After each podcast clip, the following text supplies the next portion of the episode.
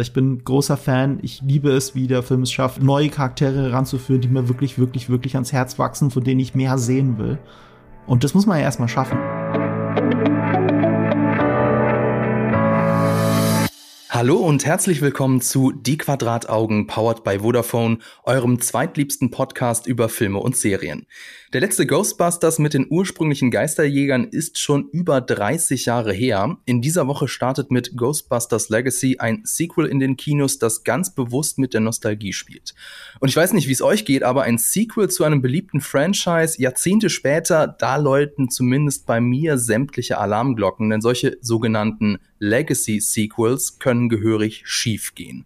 Darüber reden werde ich heute mit Marco Risch, der ist nicht nur YouTuber und der Nostalgie zugewandt, er hat Legacy nämlich auch schon gesehen. Hi Marco, grüß dich. Hi, und Marco fragt sich gerade, was ist denn der beliebteste Podcast dann? Psst. Podcast hier einfügen. Willst du das sagen? Nee, bitte beantworte die Frage nicht. Lassen wir es einfach dabei stehen. Ja, lassen, genau. lassen wir es so stehen. Lassen wir es so stehen. Das ist nicht der andere Podcast, mit dem ich zu tun habe. Ja, genau. So, äh, und ich, der, der jetzt hier so die Fragen stellen wird, das bin ich, Fabian Douglas, Host eben dieses Podcasts und des YouTube-Kanals GigaTV Mac. Und traditionell machen wir immer am Anfang so eine Eisbrecherfrage. Also bevor es um Ghostbusters Legacy geht, würde ich gerne mal von dir, lieber Marco, wissen, welches alte Franchise oder welcher alte Film verdient denn deiner Meinung nach ein Sequel? Da habe ich unter der Dusche lange drüber nachgedacht, weil ich finde, die meisten haben ja, also die meisten Legacy-Reboots gehen ja in die Hose. Deswegen habe ich auch gar keinen Bock, irgendwas aus meiner Kindheit groß zu, äh, dass es gerebootet wird. Aber mir ist eins eingefallen, das passiert ist, super gut ist und leider nicht fortgesetzt wird. Das ist nämlich Dark Crystal. Dark Crystal äh, hatte ein Legacy-Reboot oder eigentlich ein Prequel, ein Legacy-Prequel, wenn man so will. Und das mhm. ist ja mhm. das Beste daran. Es ist, es ist wirklich eine sinnvolle Vorgeschichte zu diesem Kultfilm ähm, von Jim Henson. Ähm, den gibt's auf Netflix, das Prequel, die Prequel-Serie Dark Crystal Age of, ich weiß es nicht mehr. Age of irgendwas, Age of Reckoning oder so, aber das ist auch egal, weil es ist einfach Dark Crystal die Serie. Und diese eine Staffel fand ich großartig mit einem der besten Bösewichte aus Film und Fernsehen der letzten Jahre, nämlich Simon Peck. Ähm, unfassbar, dieser Voicecast, in der englischen Fassung zumindest. Ähm, und wie es gemacht ist mit den Puppen, das ist so lovely. Ich, ich, mm. ich finde es so schade, dass davon keine zweite Staffel kommt. Zumindest nicht auf ja. Netflix. Streng genommen hat ja an allem, was mit Muppets zu tun hat, an der Jim Henson Company ja Disney die Rechte. Mittlerweile haben sie Disney Plus. Deswegen, ich werde die Hoffnung nie ganz aufgeben, dass es irgendwann auf Disney Plus weitergeht. Und sie brauchen ja jede Menge neues Zeug für ihren Streaming-Kanal. Also äh, wer weiß, wer weiß.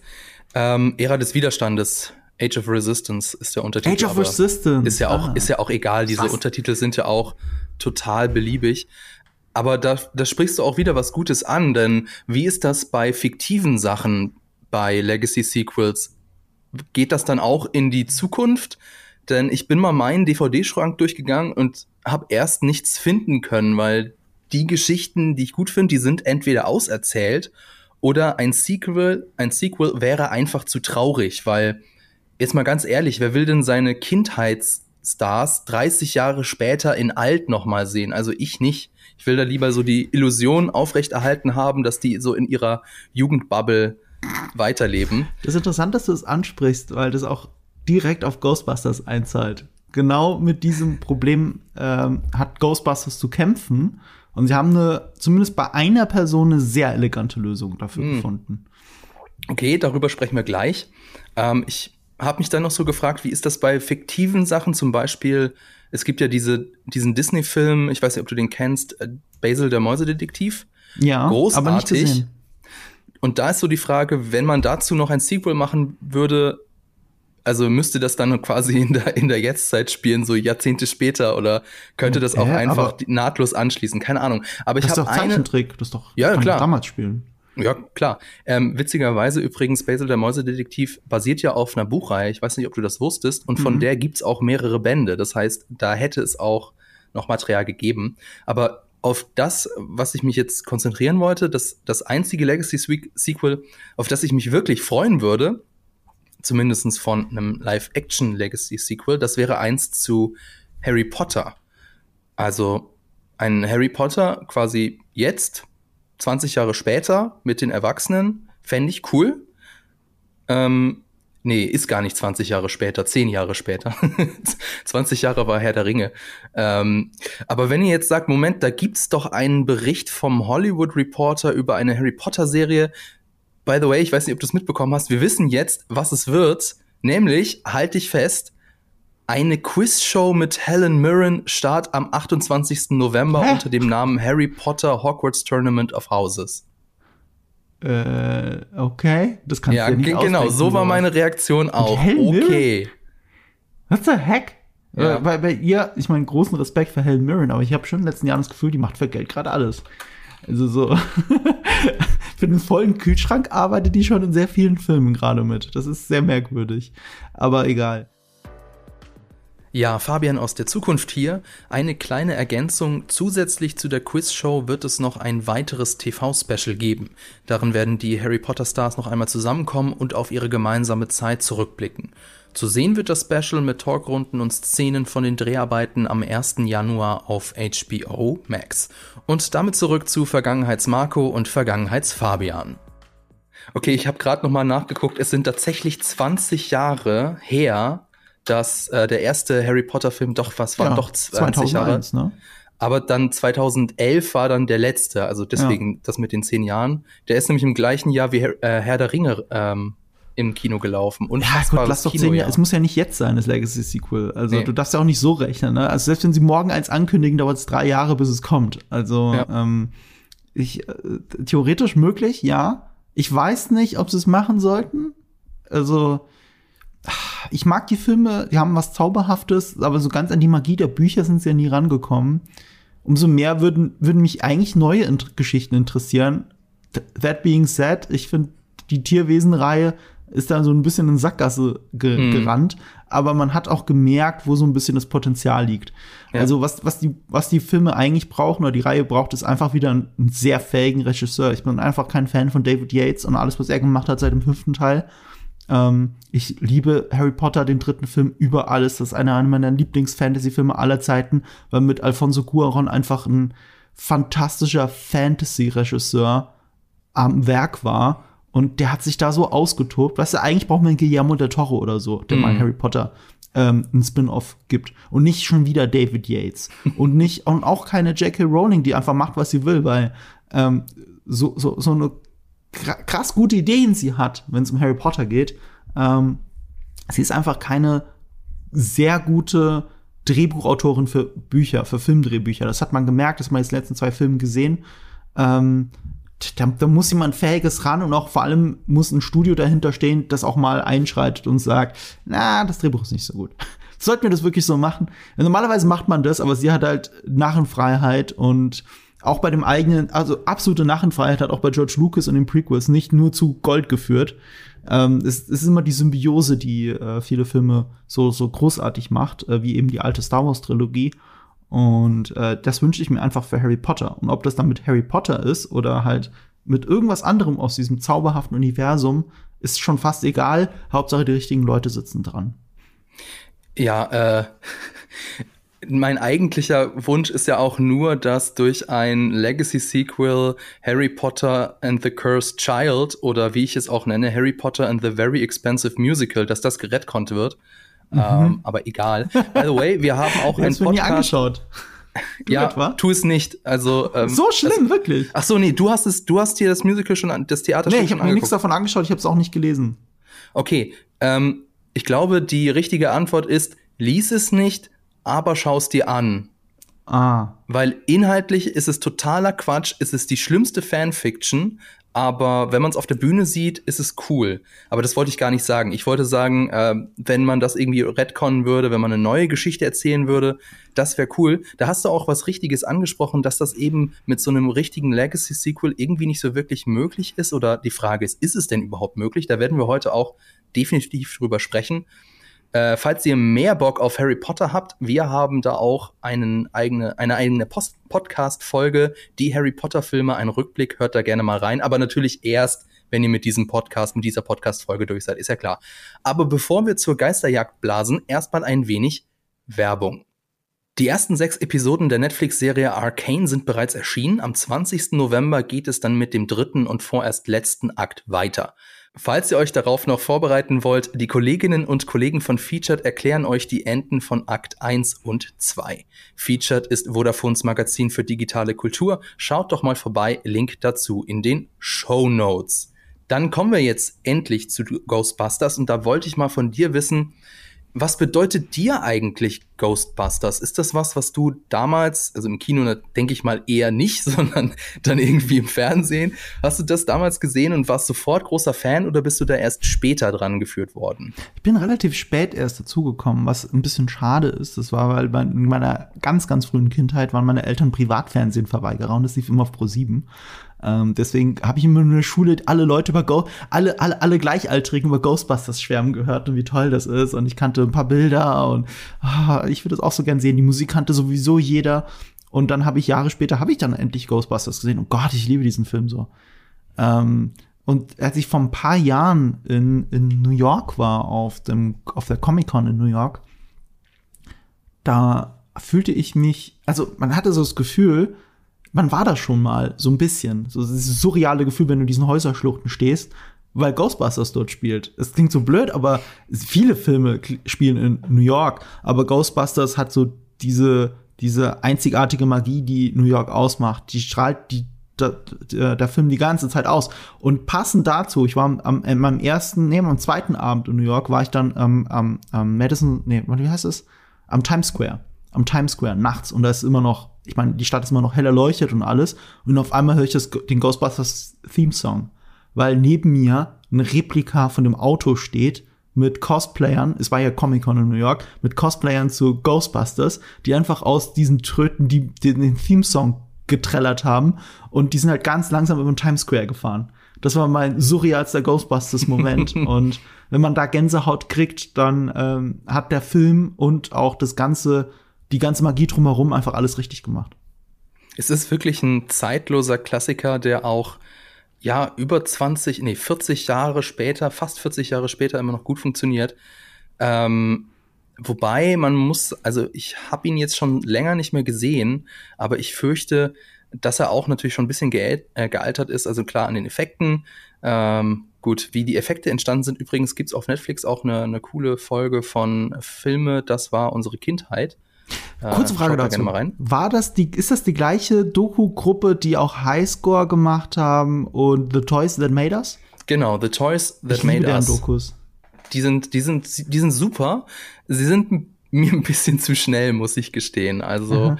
man muss schon ordentlich aufpassen, weil sonst sausen da die Infos an einem vorbei. Aber da gibt's auch eine coole Folge über Ghostbusters. Da gibt's auch einen schönen Blick hinter die Kulissen, wie sie diese handgemachten Effekte gemacht haben. Das ist mhm. ja auch Teil von Ghostbusters eben die Stop-Motion-Animation und ähm, besonders beeindruckend fand ich da, ich glaube, es ist im zweiten Teil mit diesen beiden Geistern, die ähm, auf dem elektrischen Stuhl sitzen und die werden so verformt. Mhm. Das war ähm, eine Folge von den von Corridor Crew, den äh, VFX Artists React, kennst du vielleicht? Da ähm, haben sie diesen Clip gesehen, wie die wie die Geister sich so verformen. Mhm. Und das war ja alles in einer Ära, bevor man das alles am Computer gemacht hat. Und da mussten sie echt lange, lange rätseln, wie die das denn hinbekommen haben, dass die Geister sich so verformen, ohne dass man das am Computer macht. Also egal. Ghostbusters wie 1, gemacht? wie sie das gemacht haben, ja. ähm, mit, mit spiegelnden Folien, glaube ich. Aha. Sie haben das auf spiegelnde Folien projiziert und die Folien haben sie dann bewegt und verzerrt. Ach, witzig. Ja. Also, ja, also auf solche Sachen musst du auch erst kommen. Und das geht, muss, also du musst so kreativ sein, wenn du eben keinen Computer zur Verfügung hast. Also ich bin da anderer Meinung als du insgesamt. Ich finde, das ist halt gerade dadurch ja gut gealtert. Ich finde solche alten Effekte auch bei Indiana Jones oder so, die, die haben halt so einen gewissen Charme, der einfach nicht weggeht und der dann auch nicht schlecht altert. Also altes CGI von vor 20 Jahren, das altert oft schlecht was äh, in Star Wars, zum Beispiel in den Prequels, gut gealtert ist, sind, ist das CGI in Anführungsstrichen, wo sie in Wirklichkeit Miniaturen gebaut haben und dann über die Greenscreens die Leute in die Miniaturen reingesetzt haben. Dadurch altert es ein bisschen besser, weil der Hintergrund nicht CGI ist. Du siehst zwar, dass die Leute offensichtlich vor Greenscreen stehen, aber es ist nicht CGI, CGI. Es ist äh, mhm. äh, Digital Compositing in Wirklichkeit. Und das macht es halt so ein bisschen besser. Und, und so altern Effekte dann doch oft ganz gut, wenn sie in Wirklichkeit sowas echtes haben. Weil selbst heute, ich meine, guck mal, wir sind im Jahr 2021 und wenn äh, in einem Marvel-Film jemand auf eine grüne Wiese retuschiert wird, dann sieht es immer noch so aus, als hätte er nicht auf einer grünen Wiese gestanden. Das war bei Tor so, äh, Tor 3 so, das war bei Infinity War so. Selbst mit Millionen Budgets sind wir immer noch nicht an dem Punkt angekommen, wo CGI perfekt funktioniert. Also ganz perfekt gibt's einfach nicht. Und, äh, und dadurch verzeiht man auch so, glaube ich, Ghostbusters 1 sehr viel. Mhm. Und gerade mit seinem trockenen, trockenen, zynischen, political incorrecten Humor ähm, ist er sehr gut gealtert, finde ich. Also ich habe ihn das letzte Mal vor zwei Jahren gesehen und ich habe mir vorgenommen, ihn ähm, die Tage noch mal zu gucken. Am besten direkt bevor ich den neuen Ghostbusters noch mal im Kino sehe. Das ist jetzt so mein mein mein Plan, so ein Back-to-Back-Feature, mhm. ähm, ich einfach so mega Bock drauf habe. Was mich noch interessieren würde, wie ist denn der Humor gealtert? Ist Ghostbusters wirklich immer noch so lustig, wie man das im Hinterkopf hat? Ja. Ja? Also auf jeden Fall, dieser trockene, zynische Humor, also dieser Bill Murray-Humor, sein, sein Impro-Show, die er da abzieht, das ist sowieso zeitlos, trocken, cool, aber auch die Situationskomik. Also einer meiner Lieblingsgags ist, wo sie im äh, Fahrstuhl sind und dann darüber reden, dass sie äh, äh, nicht lizenzierte Nuklearreaktoren auf dem Rücken haben und sie haben sie ja noch nie getestet. Ja, und dann äh, meint Dan Aykroyd so, schalt mich mal an. Und dann schalten sie da, da geht der Ton hoch und sie gehen so einen Meter zur Seite. Das ist einfach unfassbar gut.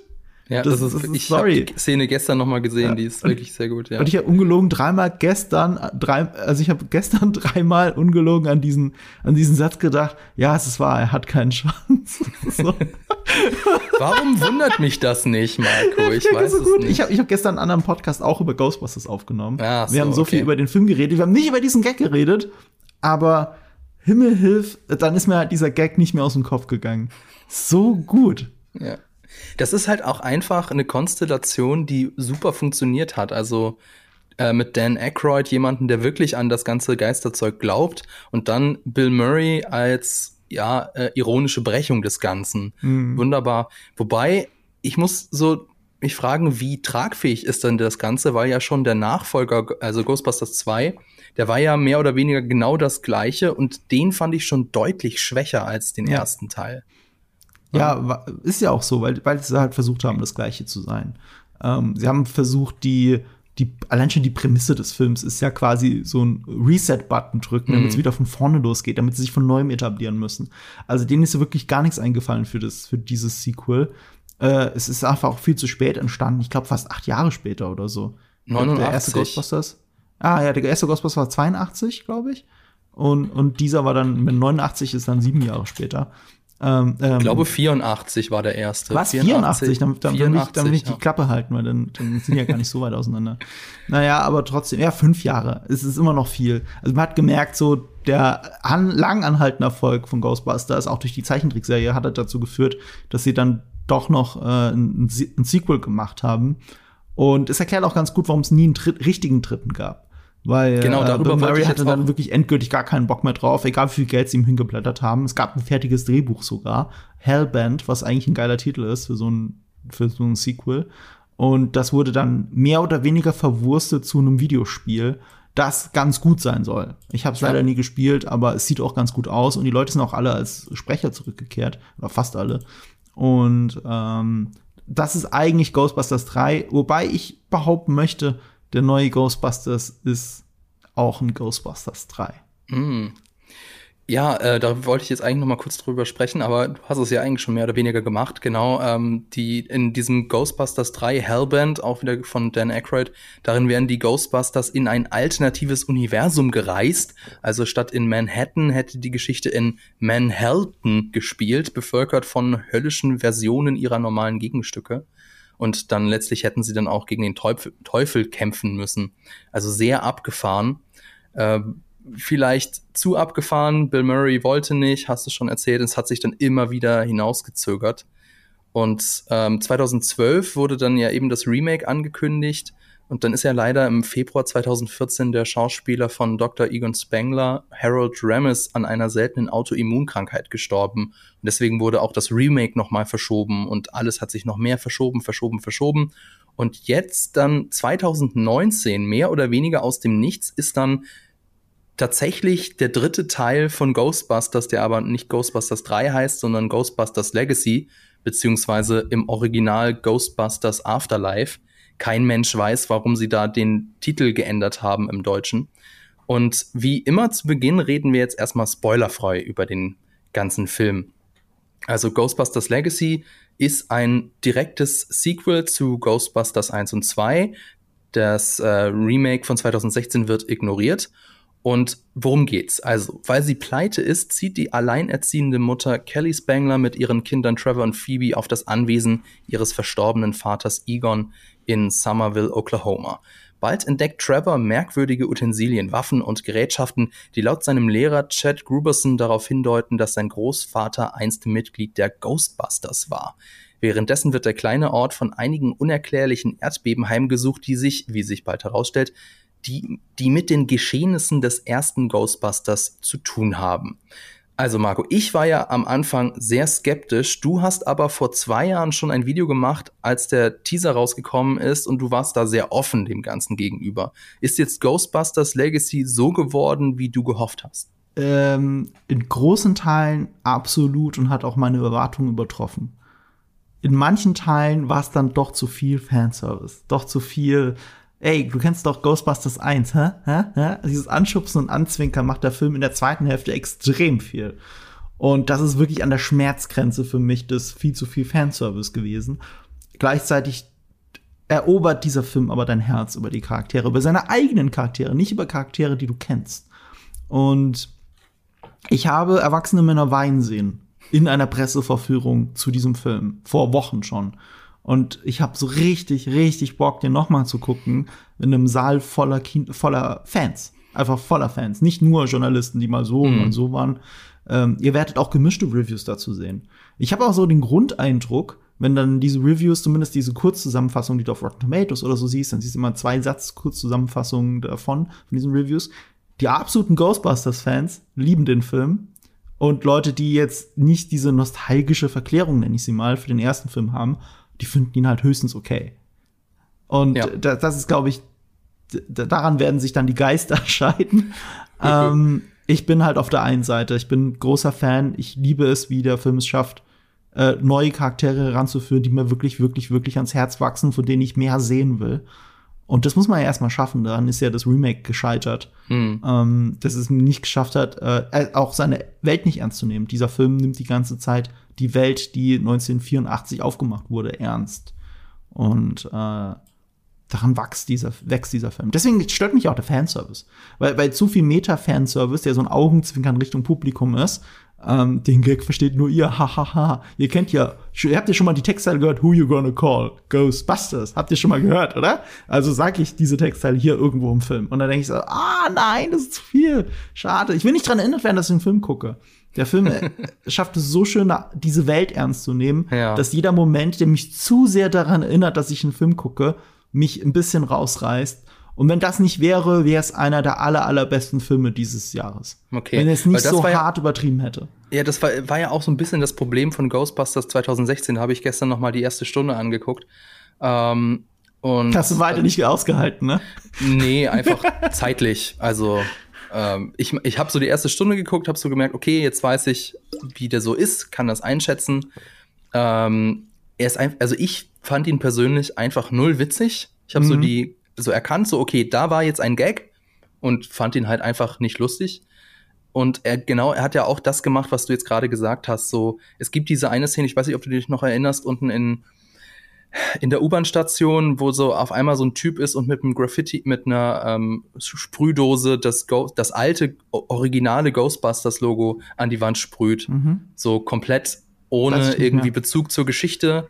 Also es wird ein Bezug behauptet, der aber, also es ist einfach nicht äh, in der Welt nicht logisch, dass dieses Logo da entsteht. Das waren mhm. so, also voll von solchen, ja, ich nenne es mal augenzwinkernden Referenzen, aber es ist eher, hat sich eher wie ein Holzhammer angefühlt.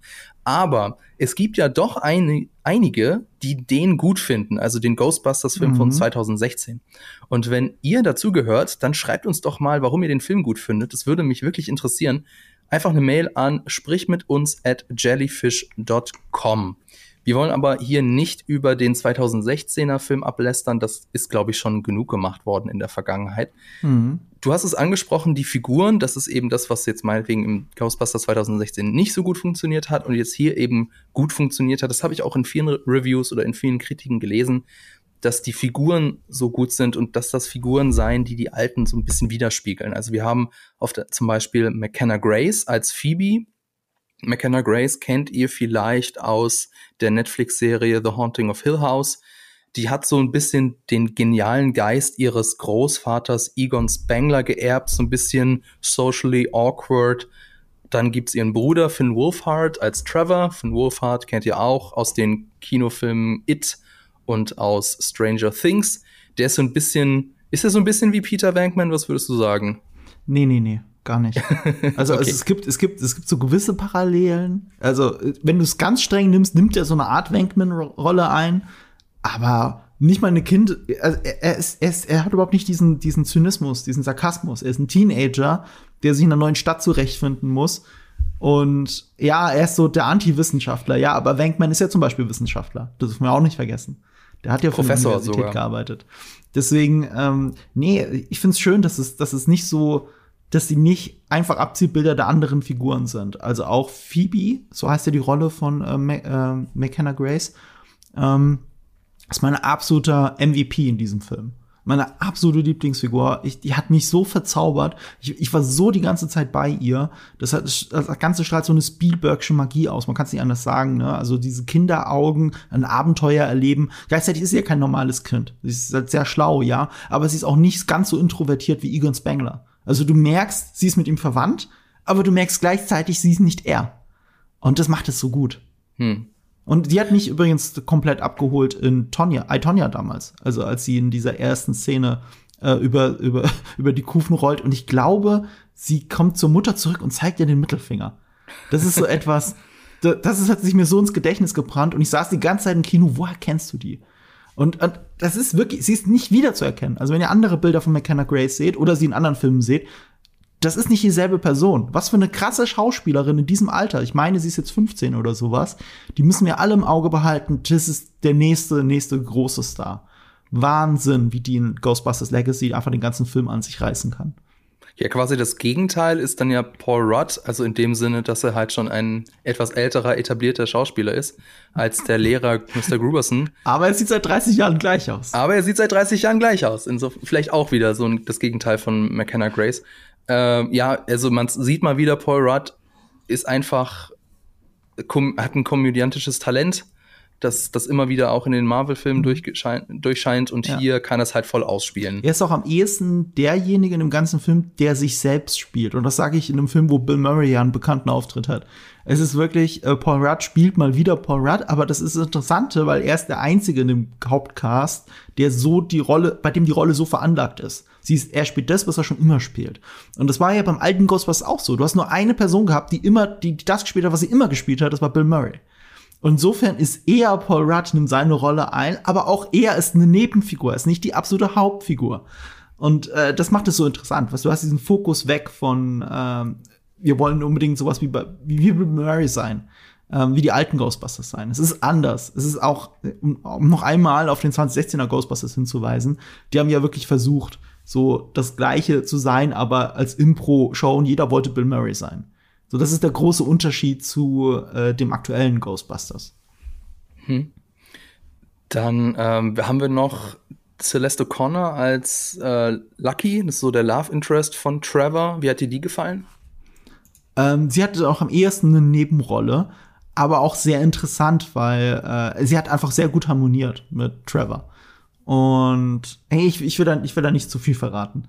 Okay. Äh, einer der besten Gags ergibt sich aus einer Konstellation, die man aus der eigenen Jugend vielleicht kennt, aber dass das hier so aufgewärmt wird, holt einen so ab. Ne, dieses unglücklich verliebt sein und ist dieses Mädchen aus bestimmten Gründen überhaupt die richtige für einen. Das, das hat der Film sehr charming eingefangen. Aber dadurch auch, dass äh, Trevor dann gespielt wird von Finn Wolfhard, hast du absolute Stranger Things Vibes. Also dieser Film spielt zwar in der Gegenwart, es ist eine Gegenwart, in der Podcasts gehört werden und YouTube-Videos geguckt werden. Es ist einigermaßen jetzt die Gegenwart. Der Film fühlt sich aber krass nostalgisch an. Nicht nur wegen Ghostbusters, sondern auch so diese Vorstadt-Kleinstadt-Nostalgie, die man auch aus Stranger mhm. Things die ganze Zeit spürt. Das ist zwar hier ganz woanders, äh, ich glaube im Mittleren Westen sogar, also wirklich ja, genau. in der Pampa. Das, das, ist ja nicht mal bei Stranger Things so, dass es absolut in der Pampa ist, sondern eher so diese Vorstadthölle. Ähm, die, die fangen damit trotzdem so nostalgischen Charme ein. Nichts fühlt sich zu modern an. Es geht eben auch, es geht ja auch viel um die Magie des alten Films. Und äh, dadurch hast du halt so eine Stranger Things Magie im positiven Sinne. Ich habe mich bei der ersten Filmhälfte sehr oft dabei erwischt, dass ich dachte, wie gern hätte ich das als Serie, weil der Film so ein schönes langsames Pacing hat, dass dich erst in diese Welt reinzieht. Du wirst nicht direkt mhm. reingeworfen, sondern du, du bist ganz langsam, wird alles etabliert, die Welt und die Charaktere werden erzählt, Handlungsstränge werden aufgemacht, die ersten Finale zusammenfinden. Das ist sehr schön, ruhig und durchdacht erzählt. Ja, du hast die Stimmung des Films angesprochen, klar, den Stranger Things Vibe, was aber auch wichtig ist für den Film, es ist eine Familiengeschichte. Und mhm. zwar nicht nur auf der Story-Ebene, sondern auch auf so einer Art Meta-Ebene. Denn Regie führt Jason Reitman, das ist der Sohn von Ivan Reitman, dem Regisseur von Ghostbusters 1 und 2. Und ähm, äh, Jason Reitman hat auch einen, ich nennt man es Cameo-Auftritt, ich weiß nicht, auch eine kleine Rolle in Ghostbusters 2 gehabt. Ist das der, der, der Kind, das Kind auf dem Kindergeburtstag gewesen, der gesagt hat, mein Vater findet euch doof? Ja. Oder? Ah, genau, okay. Und ähm, deswegen bezeichnet er sich auch selber als so der allererste Ghostbusters-Fan. Nicht deswegen. Ähm, nicht deswegen? Nicht deswegen. Nein, weil er ähm, bei Ghostbusters 1 jeden Tag am Set war als Kind. Hm. Und er kannte halt die Ghostbusters, bevor wir alle die Ghostbusters kannten. Der war ein Riesenfan davon. Er hat vom Marshmallow Mann hat er den Schaum mit nach Hause genommen, das ist dann zu Hause verschimmelt, weil das Zeug nicht hält. und hat auch wirklich, weil er ein Kind war, unterm Bett nachts geguckt, ob der Hund auf ihn wartet, der Torwächter. Also, äh, also der war wirklich, er bezeichnet sich als den ersten Hardcore-Fan von Ghostbusters. Hm. Und jetzt dazu selber das Sequel zu machen. Und das halt auch nach einer, jetzt, ich meine, ist ein junger Filmemacher, aber er ist jetzt schon der bessere Regisseur als sein Vater, muss man sogar sagen.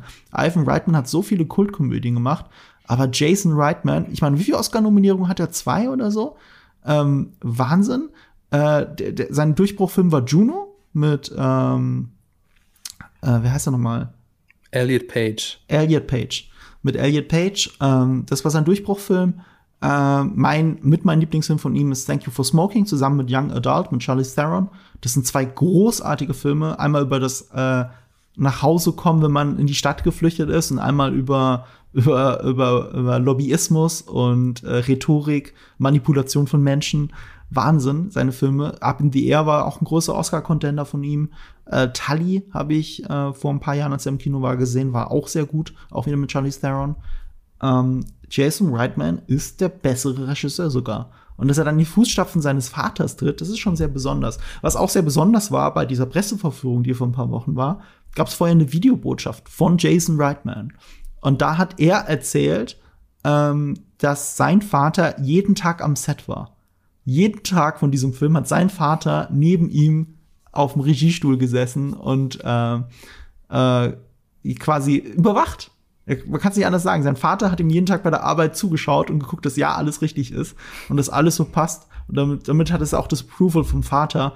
Und das merkt man so ein bisschen. Also bei dem Film. Du hast die ganze Zeit so diese.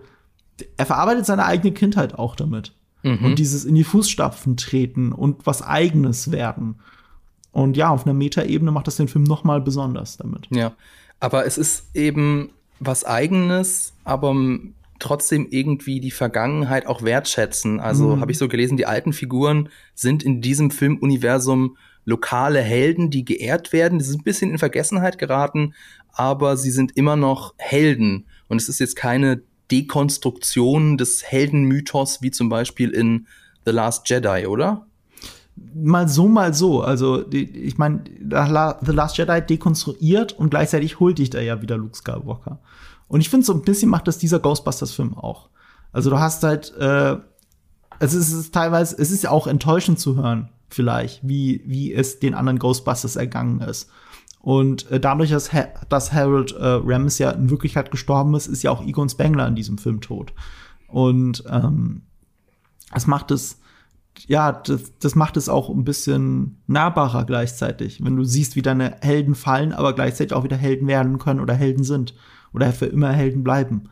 Ähm, das macht es auf einer Metaebene wieder so spannend, dann als Fan da reinzugehen. Und das mhm. ist auch interessant, dass die eigentlichen Hauptfiguren ja keine Fans sind. Also die Hauptfiguren. Also die Figur, die ihn wirklich, die wirklich Ghostbusters-Fan ist, das ist Paul Rudds Figur. Weil mhm. er halt ein verrückter Lehrer ist, der das alles auch noch selber miterlebt hat, dass in, in, New York irgendwas Verrücktes passiert ist und so, während die anderen noch gar nicht auf der Welt waren. Und mhm. die Mutter der Familie, die, ähm, jetzt muss ich kurz nachschauen, wie sie heißt, Carrie Coon, ähm, die man zum Beispiel aus Fargo kennt, da wo, wo sie auch fantastisch war. Also ist die Schauspielerin Carrie ja, Coon, die Mutter Carrie heißt Coon. Kelly. Ja. Kelly heißt ihre Rolle, genau. Ja. Und sie äh, ist ja die Tochter von Spangler und sie hat halt mit ihrem Vater gebrochen zu Lebzeiten. Und, und, und sie zeigt halt so die andere Seite der Medaille, mit den Helden zu brechen. Also insofern werden sie schon dekonstruiert auch. Und das macht sie auch sehr nahbar tatsächlich. Und ich finde es schön, dass der Film halt nur eine einzige Figur hat, die wirklich absoluter Ghostbusters-Fan ist. Mhm.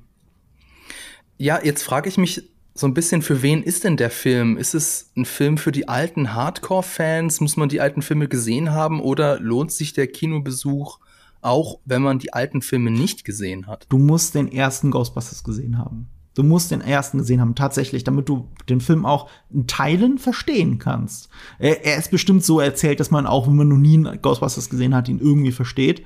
Ähm, aber der hat so viel Anspielung auf den ersten Teil, vor allem auf den ersten Teil. Er hat fast keine Verweise, fast gar keine auf den zweiten Teil. Er, er ignoriert quasi die, die, die, die äh, nicht so beliebte Fortsetzung und konzentriert sich auf das, wovon Jason Reitman halt ein großer Fan ist. Das ist der erste Teil. Mhm. Ähm, den sollte man gesehen haben, aber ganz ehrlich, den solltet ihr auch generell einfach gesehen haben, also unabhängig davon, ob ihr in Ghostbusters Afterlife oder Legacy reingeht oder nicht. Guckt Ghostbusters, gibt's auf Netflix mhm. gerade. Es gibt ja. keine Ausreden. Ja.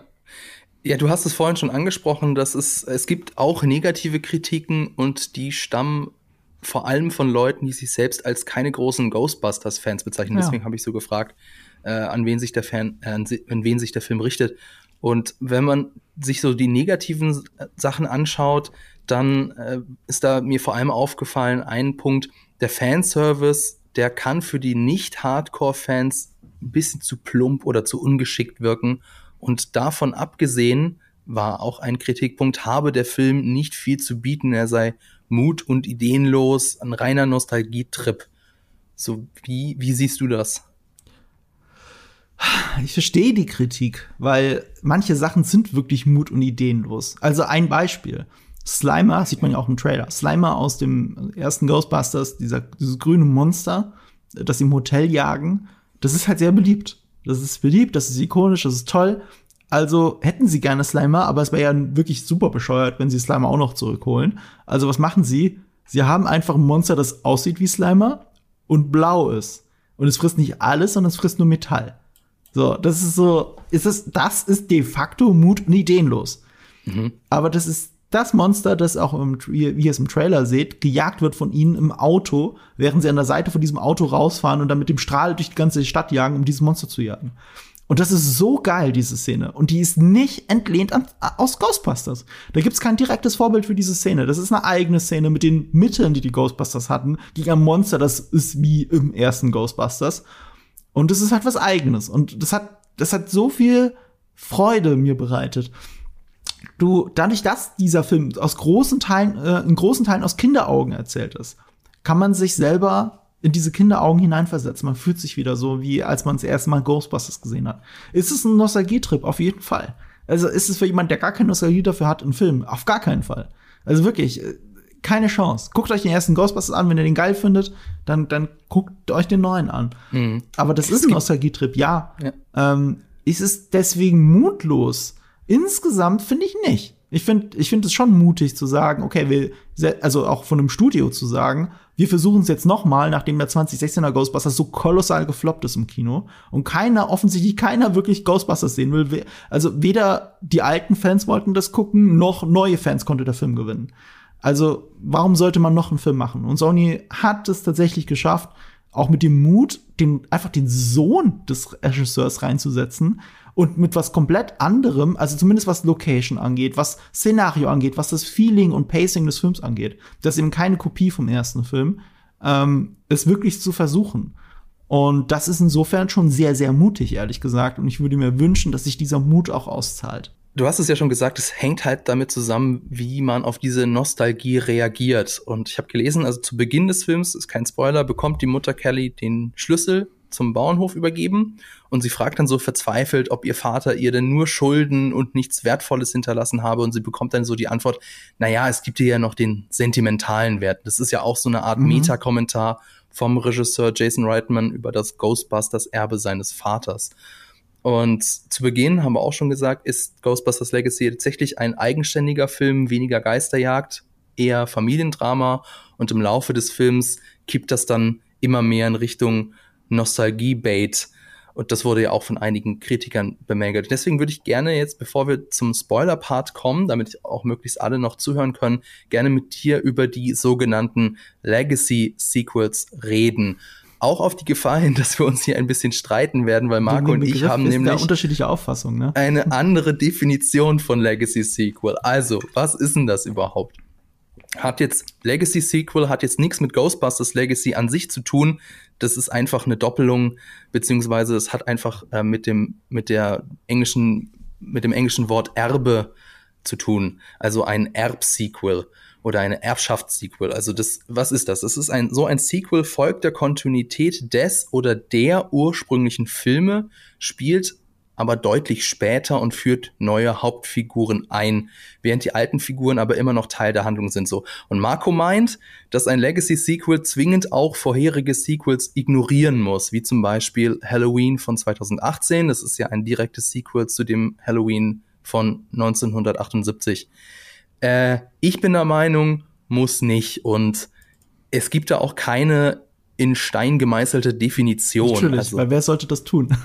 Genau, also es ist so deine Meinung, meine Meinung, ist ja auch jetzt nicht ganz so wichtig. Also halten wir mal fest, ein Legacy-Sequel ist einfach ein Sequel von einem erfolgreichen Film, von einer erfolgreichen Filmreihe, das aber deutlich später spielt, aber in der gleichen Kontinuität spielt. Zum Beispiel Force Awakens, Jurassic World, Terminator Dark Fate, etc. etc. Es werden auch noch einige ins Kino kommen, also Matrix Resurrections am 23. Dezember 2021 würde ich auch als Legacy Sequel bezeichnen, einfach weil es an die Kontinuität, an die alten Filme anschließt, aber halt deutlich danach kommt. Dann gibt's noch, also was total seltsames, Scream am 13. Januar 2022. Das ist ein Sequel zu Scream 4, aber auch gleichzeitig ein Reboot. Also, keine Ahnung, ich verstehe es nicht ganz. Und dann plant Paramount tatsächlich noch ein Sequel zu dem Kult-Action-Film Face Off nach fast 25 Jahren. Wow, also, mhm. weiß ich nicht. Also, was, wie siehst du denn so das Aufkommen der Legacy-Sequel oder was ist so deine Meinung zu dieser Untergattung? Ja, das ist eine gute Frage. Es gibt welche, da habe ich mich drauf gefreut und die sind leider nicht passiert. Zum Beispiel Robocop von äh, Neil Blomkamp. Der hatte lange Zeit einen Robocop 5. Äh, 5? Nee. Nee, sorry, es wechselt gerade mit einem anderen Legacy-Sequel, das ich sehen will, Alien 5. der wollte ein Alien 5 machen, das Alien 3 und 4 ignoriert tatsächlich. Er hatte dafür sogar Sigourney Weaver schon an Bord und es ist nur gescheitert, weil Ridley Scott auf Alien Covenant bestanden hat und das Studio quasi dazu gezwungen hat, sich zu entscheiden, das eine oder das andere. Ja, ich habe Alien Covenant gesehen und ich hätte gesagt, hätte sich Ridley Scott mal zurückgezogen, aber egal. Was wolltest du weiter sagen? Ja, in dem Fall leider richtig. Ähm, ich hätte lieber den Alien 5 gesehen von Neil Blomkamp und auch seinen Robocop äh, Reboot Legacy Sequel Dingsbums. Ähm, das hätte ich auch lieber gesehen. Aber auch das ist ja alles Wunschdenken, weil wir wissen ja nicht, ob es gut oder schlecht gewesen wäre. Und so ist es ja. Also ich meine, die meisten Sachen sind schlecht geworden, muss man einfach sagen. Oder semi-optimal. Ich fand Force Awakens okay. Aber so als Gesamttrilogie ist es mit dem letzten, also mit Rise of Skywalker halt kolossal gescheitert für mich. Ähm, auch wenn ich Star Wars 8 sehr liebe. Aber ja, das ist halt, Star Wars 9 ist für mich unerträglich.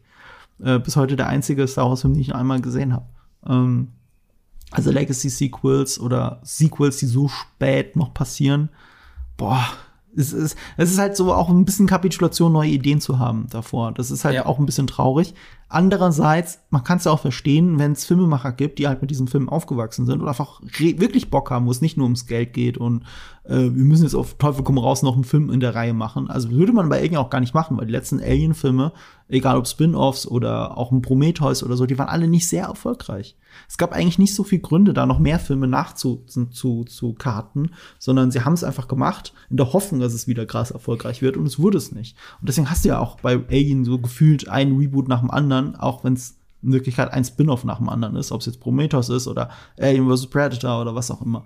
Die meisten gehen halt schief, weil dieses Originäre fehlt oder sie die Nostalgie nicht endgültig einfangen können. Ghostbusters kann diese Nostalgie wirklich einfangen. Deswegen ist es einer der besseren Filme. Die meisten können es aber nicht. Auch ein Terminator Dark Fate nicht oder auch ein Genesis nicht. Der war ja auch schon irgendwie ein Legacy-Sequel. Also Dark Fate ist ja schon das zweite Legacy-Sequel nach, nach dem anderen Legacy-Sequel. Wahnsinn, beide sind gefloppt. Why? Ja, So. also ich, ich, ich finde, es gibt ja auch, also es gibt wirklich auch gute Legacy-Sequels. Zum Beispiel, ich mochte ja sehr gerne Dr. Sleep. Mhm. Gibt auch viele, die den nicht mögen. Oder Blade Runner 2049. Es ist so für mich, Ja, stimmt. wenn das Filme sind, die eine eigenständige Geschichte erzählen. Also Dr. Sleep zum Beispiel ist ja, kehrt ja erst im letzten Akt zu dem Overlook Hotel zurück, ja. Ist davor eine, würde ich sagen, eine eigenständige Geschichte mit neuen Figuren und einer neuen Mythologie. Oder ähm, Blade Runner 2049, da ist die äh, Figur von Harrison Ford, wird auch erst später eingeführt, ist auch nicht so prominent drin. Und ähm, also wenn, wenn das irgendwie quasi, wenn die, die Nostalgie oder wenn das Erbe nur so das Fundament ist und darauf baust du auf und erzählst doch ein Stück weit eine eigenständige Geschichte, dann kann das funktionieren. Auf der anderen Seite hast du dann aber auch so Filme wie eben Jurassic World, ja, das, das hat ja nicht nur nichts Neues zu erzählen, sondern macht ja auch noch fast alles noch schlechter als das Vorbild Jurassic Park. Also Jurassic World ist für mich war super erfolgreich und das Studio wäre ja auch schön doof, wenn sie da nicht weitermachen würden. Aber also der erste Jurassic World, ist, der erste Film war so scheiße, einfach weil er nichts Neues zu erzählen hat und sogar das Rückgäng, also nachträglich äh, das Vorbild sogar noch irgendwie für mich schlecht macht. Das war, das ist so, so ein bisschen so das Problem. Kannst du mit einem Legacy-Sequel, also ist klar, warum man das macht, weil man will irgendwie an diese Nostalgie heran, die ja so wichtig ist in unserer heutigen Zeit, aber kann man durch ein, mit einem Legacy-Sequel wirklich eine eigenständige Geschichte erzählen, eine wirklich eigenständige Geschichte erzählen? Und das jetzt nochmal den Bogen zurück zu Ghostbusters Legacy. Also es ist jetzt, ich muss jetzt ein bisschen vorsichtig sein, weil ich habe ja den Film nicht gesehen, aber ich habe so gelesen, also Phoebe ist die Hauptfigur oder eine der Hauptfiguren, weil sie irgendwie begabt ist und weil sie auch irgendwie interessant ist, aber sie wird nur auf die Heldenreise geschickt, weil die Werkzeuge und Waffen ihr von ihrem Vorfahren vermacht worden sind. Und damit habe ich gelesen, wird eigentlich die Message des ersten Ghostbusters verwässert, in dem es ja um ein Quartett von Außenseitern geht, die ihre eigenen Werkzeuge entwickeln und dann entgegen aller Widerstände den Tag retten. Das hat mich schon so ein bisschen an den Star Wars Sequels gestört. Also Ray ist nicht die Hauptfigur, weil sie es sich erkämpft hat, sondern weil sie halt mit einer wichtigen Figur der Star Wars Geschichte verwandt ist. Und so können einfach keine neuen Geschichten erzählt werden, wenn du immer wieder darauf zurückkommst, ja, aber die Figur muss irgendwie verwandt sein und nur deswegen, weil die Figur verwandt ist, ist sie die Hauptfigur und wird auf die Heldenreise geschickt. Das macht Was- die Person zum Erbe, zum Legacy. Genau, Also du machst die, Sachen Person zum Erbe, ja. Ja, ich finde es aber bei Ghostbusters natürlich auch nicht so schlimm, weil, guck mal, diese Protonenstrahler auf dem Rücken, wann, die, kam, die haben sie aus sich aus dem Arsch gezogen. Die haben sie von einer Szene auf die nächste, haben sie nuklearbetriebene äh, Backpacks. Wo kommt die denn her? So, also Ghostbusters war das wirklich egal, dem ersten Ghostbusters-Film. Und hier ist es sogar so, äh, also auch Phoebe selber ist halt ein sehr cleverer Mensch. Also die wird eingeführt mit, sie findet ein, also wenn es um diese Protonenpacks geht, sie findet halt so ein Protonenpack und ist in der Lage, den zu reparieren.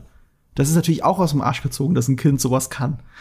Äh, äh, sowas das gleiche wie Egon Spengler, der ja auch durch den Film läuft und die ganze Zeit irgendwelchen wissenschaftlich, äh, pseudowissenschaftlichen Nonsens redet. Die ganze Zeit. Das Zeug ist einfach da, ihre Erkenntnisse sind schon da, bevor sie irgendwie einen Geist gesehen haben. Sie sind in der Lage, diese Dinger zu bauen.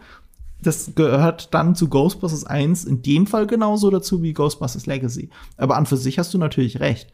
Das ist so eines der großen dramaturgischen Probleme, bei dem die ähm, Legacy-Sequels halt den Filmen hinterherrennen, ähm, wenn, wenn Sachen geerbt werden und nicht die Hauptfigur selber wachsen kann. Hm. Aber das ist ja das Interessante, was sie dann bei Blade Runner zum Beispiel geschafft haben. Du hast halt die ersten zwei Drittel des Films, sind die Hauptfigur wächst selber und sie jagt einem Fall nach, die irgendwas mit dem anderen Film zu tun hat. Aber sie erbt ja nichts von, von, von, dem, von dem anderen Film. Im Gegenteil.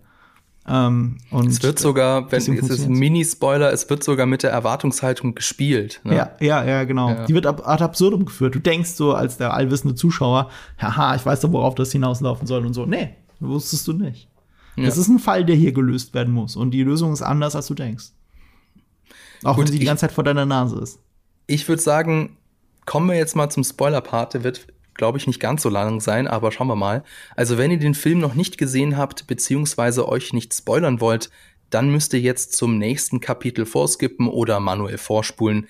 Timecode in der Folgenbeschreibung. Denn es gibt eines, über das wollte ich noch mit dir reden. Das ist so ein, so ein, großes Geheimnis beziehungsweise ein Twist. Dan Aykroyd, Bill Murray und Ernie Hudson kehren nämlich zurück. Also Jason Reitman hat das geschafft, was sein, seinem Vater nicht gelungen ist. Und wie hat dir denn die Rückkehr gefallen?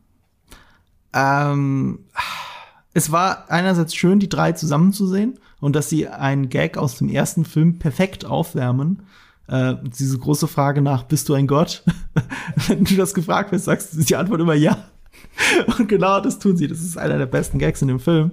Aber dann hört blöderweise diese Gag-Lawine an der Stelle nicht auf. Dann wird es schon fast zu viel Huldigung an die drei. Weil sie dann tatsächlich das Zepter so sehr an sich reiß, reißen, dass du die Hauptfiguren für, für zwei Minuten vergisst. Und das ist ein bisschen zu viel. Ähm, sie nutzen auch Dan Aykroyd für sehr viel Exposition-Dumping an einem fucking Telefon. Also er, mhm. er, er, ist am Telefon und erklärt einfach, was in den letzten 40 Jahren passiert ist, in so einem Zwei-Minuten-Monolog.